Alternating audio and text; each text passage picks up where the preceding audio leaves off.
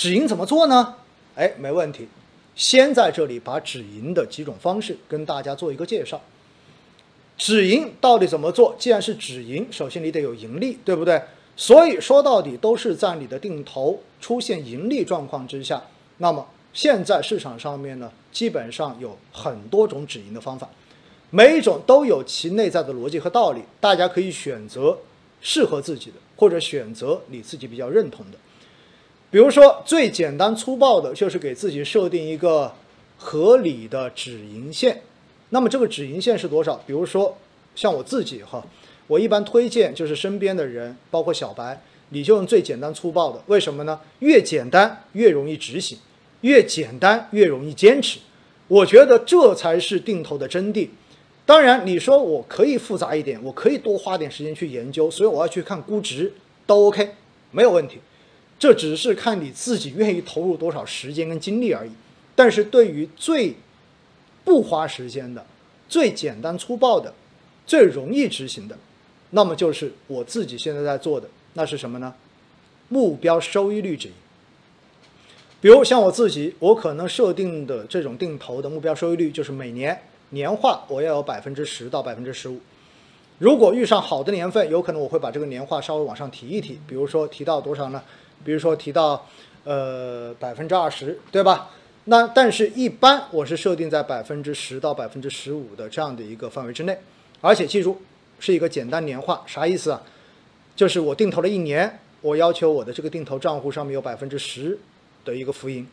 如果我的定投已经执行了两年了，那么我需要百分之二十，我才算到止盈线。如果我这个定投已经执行了三年了，一直都没有做过止盈的话，那么到了第三年的年末，我觉得我应该至少要百分之三十的收益。我才会算我到达止盈线，所以呢，这样子就相当于我是根据我投资的一个时长，然后来简单的累加我设定的年化收益线这样的一条线做我的止盈线，而且呢，我推荐的一般就是做一个什么，做一个简单粗暴的全额赎回，就是你定投的这个产品如果到达你的止盈线这个目标收益率，你就可以全额把它全部都赎掉了，全部都赎掉，赎回来落袋为安。当然，现在因为有呃一些朋友会问到，我刚刚扣款的一期，对吧？昨天才扣的，那我要不要把昨天那一期也赎回来？大家记住了，因为现在的公募基金呢，为了鼓励大家长期持有，所以对于申购不满七天的这样子的基金份额，如果你赎回的话，是要征收百高达百分之一点五的这种惩罚性的赎回费的。那么在这种时候呢，你就把最后的那一期留着就好了，不用赎，把前面的。不用收这种惩罚性赎回费用的这些份额赎掉，那么赎完之后，记住定投扣款继续。我一直要强调一点，不管你用哪一种止盈方式，我都不建议你停掉你的定投扣款，因为止盈是一个赎回的动作，它跟你的定投方案、跟你的定投扣款计划其实是没有直接联系的，明白吗？就是定投持续扣下去就好了，不动它，但是到了这个止盈线做全额赎回。好了，这是我平时自己用的方法，也是我推荐给最不想动脑筋、最不想花时间去研究学习的投资人使用的一个最简单、能够坚持的方法。当然，有朋友就会问了：那我如果赎回之后市场继续涨怎么办呢？哎，有没有这种可能性？有的，绝对有。比如说我在二零一五年四月份做止盈的时候，当时四月份市场应该才三千点、四千点。结果我做完全额止盈之后呢，后来在五月份整个市场往上飙到了五千点以上，哎，实际上呢就损失掉了后面的这段的涨幅。所以如果后面市场真的出现这种大幅上涨的话，用全额止盈的方式呢，确实有点可惜。那怎么办？OK，第二种方法，改一改，我们可以先设置止盈线，还是跟我刚才所说到的这样子设置止盈线，然后设置止盈线之后怎么办呢？你可以采用股票交易中间的网格交易法，类似于啥意思？就是到了止盈线之后，我可能不全赎，我只赎一个百分之二十回来，还留下百分之八十。然后每当市场继续往上涨，再涨百分之五或者百分之十的时候，然后我再赎回百分之多少？当然，这个纪律由你自己定。因为每个人都有不同的期望，对不对？比如说，你可以设置为市场每涨百分之五，我就赎回百分之二十；如果还有人觉得胆子大一点的，你可以设为市场再每涨百分之十，然后我就是我就赎回百分之多少，都是 OK 的。总之一定要有纪律。所以呢，第二种方式就是在前一种的这种一次性赎回止盈的方式之上，把它稍微的变成一个按照上涨的一个幅度分批的进行赎回，直到最后的话呢，比如说你设定是每上涨百分之五赎百分之二十，那也就意味着从第一次止盈开始，市场如果再涨了百分之二十五，我的止盈就全部都做完了，对不对？这样子呢，确实在。后续连续上涨的这种行情中间，你可以获得比一次性赎回止盈更好的效果，所以这是第二种方式。那还有一些人说，那如果我用这种方式赎完之后，结果市场还涨，那怎么办呢？好吧，我虽然要说一句啊，叫做人心不足蛇吞象，到最后哈，亏钱的人都是有贪念的人，所以呢，我并不建议大家再去想这么多。当然。如果你真的有这种想法呢，我告诉大家，还有一种止盈方式，叫做最大回撤止盈方式。什么叫最大回撤止盈啊？最大回撤止盈就是，反正我就一直先不止盈，我也不给自己设置过多的线，我只设置一个基准线，比如说年化百分之十以上，达到这条线以上，OK，就触触发了最大回撤止盈这个指令。哎，在我的脑海中间，那什么叫最大回撤止盈呢？那就是。市场如果后面还在涨，我就不止盈。但是如果哪一天市场从高点开始往下跌，而跌的这个幅度超过了百分之五，或者说跌下来的幅度超过了百分之十，那我就果断的进行止盈。这种的方法的好处是什么呢？就是遇上市场短期特别强势的时候，你完全不会错过。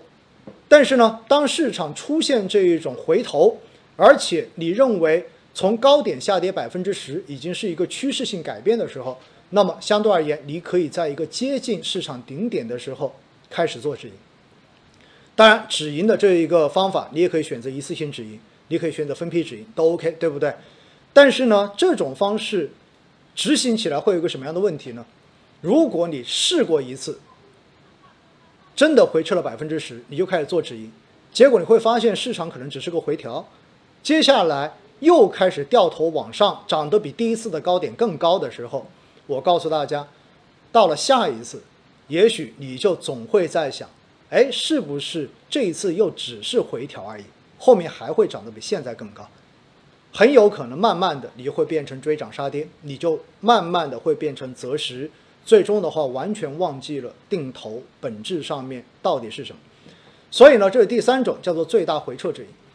那么还有第四种，第四种是什么止盈呢？是按照估值。那么估值的数据呢，我们基本上现在网络上面都有很多这样的第三方的工具，对吧？包括呃大家用到的各种平台，其实上面都会提供各个指数的估值数据，而且呢，还有一些叫做叫做指数的温度计，对吧？就是温度，红色代表着高风险，哎，然后蓝色代表着低风险，等等等等。那么估值呢？它不仅仅是看这些指数的点位，它看的是这一个估值，也就是 P/E 或者是 P/B 的估值，跟这个指数本身在过去的某一个时段，比如说十年或者是五年，那么相比的话呢，到底是处在一个高估的位置还是低估的位置？那么在高估的时候，就做止盈，把它卖出。然后在低估的时候就更多的扣款，然后在中间的时候呢，大概就是坚持一个正常的扣款。那么通过估值的方式来进行止盈，把它作为一个止盈的标志也可以，没问题。比如说你把估值分位上升到十年期的百分之九十以上分位作为一个止盈线的触发，我觉得也可以，或者百分之八十以上作为一个止盈止盈动作的触发也是可以的，没有问题。只不过呢，这一个就比前面的这几种方式要多了一个要求，你必须要去找到地方可以看到估值的数据，而且呢，你要确定你所定投的这个产品到底是跟哪个指数比较相关的。当然，如果你定投的是指数基金，这个就很简单，你定投的创业板指数基金，那么你就去看创业板的估值，对不对？你定投的沪深三百指数基金，你就去看沪深三百指数基金、沪深三百指数的这个估值。如果你是买的主动管理型基金，你是定投的主动管理型基金，那我就建议什么呢？我建议你去看这只基金它的季报跟基金合同中间所规定的它的一个业绩比较基准到底是什么指数。有很多基金，如果它主要是投价值、投大盘的，它有可能是中证八百指数，或者说是沪深三百指数为主。那么这个时候呢，你就可以用相关的指数，哎，作为你的这一个估值的参照指数。所以哈，这就是第四种，按照估值的这种分位的高和低来触发自己的一个止盈的动作。还有第五种，第五种呢，这种可能就你要获取数据可能会更难一些。但是呢，它的这种准确度会比单纯看估值呢要更高一些，那就是看什么？看股债的一个利差，股债利差分位，然后来决定是否触发你的止盈线。股债利差分位指的是什么呢？指的是比如说我现在每周在公众号上面所更新的那个股债利差，我是用万德全 A 指数，也就是代表整个 A 股走势的一个指数，然后它的一个市盈率的导数去减去十年期国债收益率。那么，如果这个数值很高，就意味着现在选择投资股票市场会比选择投资国债它的一个相对的这一个价值会更高一些。所以呢，往往这个股债收益率差这个指标，它会比单纯看某个指数本身的估值高低会更准确一些。所以呢，我们可以根据。股债的这一个收益率差，它的分位到底是处在一个高估机会位，还是处在一个低，还是处在一个低估风险位？它的这个是倒过来的哈，就是这个值越大，代表着股市越有价值；这个值越低，代表着股市越没有投资价值。所以这个指标是什么？这个指标是高到一定程度的时候，你一定要多买；而低到一定程度的时候，你就要做止盈了。所以呢？股债利差的这一个分位，它跟前面的估值刚好倒过来，就是越高越要坚持，而越低就会触发你的止盈线。五种方式都是止盈的方法，大家可以根据自己的这个专业程度，根据你自己的一个习惯，根据你自己认为可以找到相关数据的这种难易程度，来确定你到底选择哪一种方式来作为你的止盈。当然，你也可以把多种方式糅合在一起，对不对？但是我要提醒你们啊，还是那句话，越复杂越难执行，越复杂越难坚持。所以呢，不管你是选用什么样的方式，但是到最后一定要是能够切实执行下去的方法，这样的方法才是有效的。